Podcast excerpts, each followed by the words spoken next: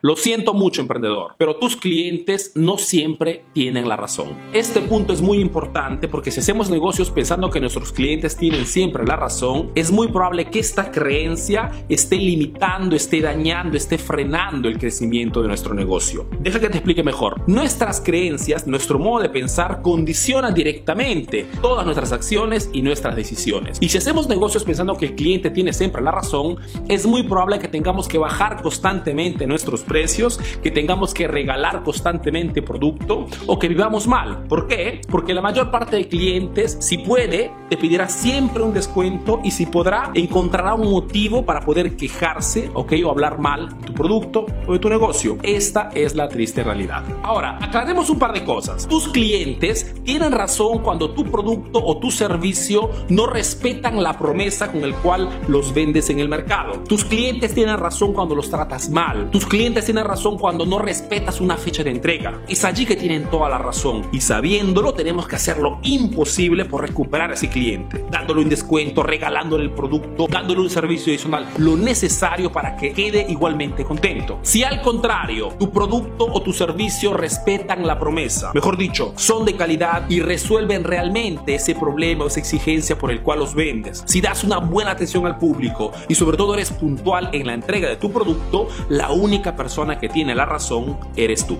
Y si no obstante todo esto, hay algún cliente que se lamenta, que te critica, la mejor estrategia que te aconsejo es acompañarlo a la puerta o eliminarlo definitivamente de tus redes sociales, de tu base de datos. ¿Por qué? Porque no podemos gustarle a todo el mundo y es mucho más eficaz enfocar toda nuestra atención en esos clientes que realmente aprecian qué cosa hacemos y qué cosa vendemos. Emprendedora, espero que este tip te haya sido útil. Nosotros nos vemos en el próximo video. Bye bye. Lo siento mucho, emprendedor, pero tus clientes no siempre tienen la razón. Este punto es muy importante porque si hacemos negocios pensando que nuestros clientes tienen siempre la razón, es muy probable que esta creencia esté limitando, esté dañando, esté frenando el crecimiento de nuestro negocio. Deja que te explique mejor. Nuestras creencias, nuestro modo de pensar condiciona directamente todas nuestras acciones y nuestras decisiones. Y si hacemos negocios pensando que el cliente tiene siempre la razón, es muy probable que tengamos que bajar constantemente nuestra precios, que tengamos que regalar constantemente producto o que vivamos mal. ¿Por qué? Porque la mayor parte de clientes, si puede, te pedirá siempre un descuento y si podrá, encontrará un motivo para poder quejarse, ¿ok? O hablar mal de tu producto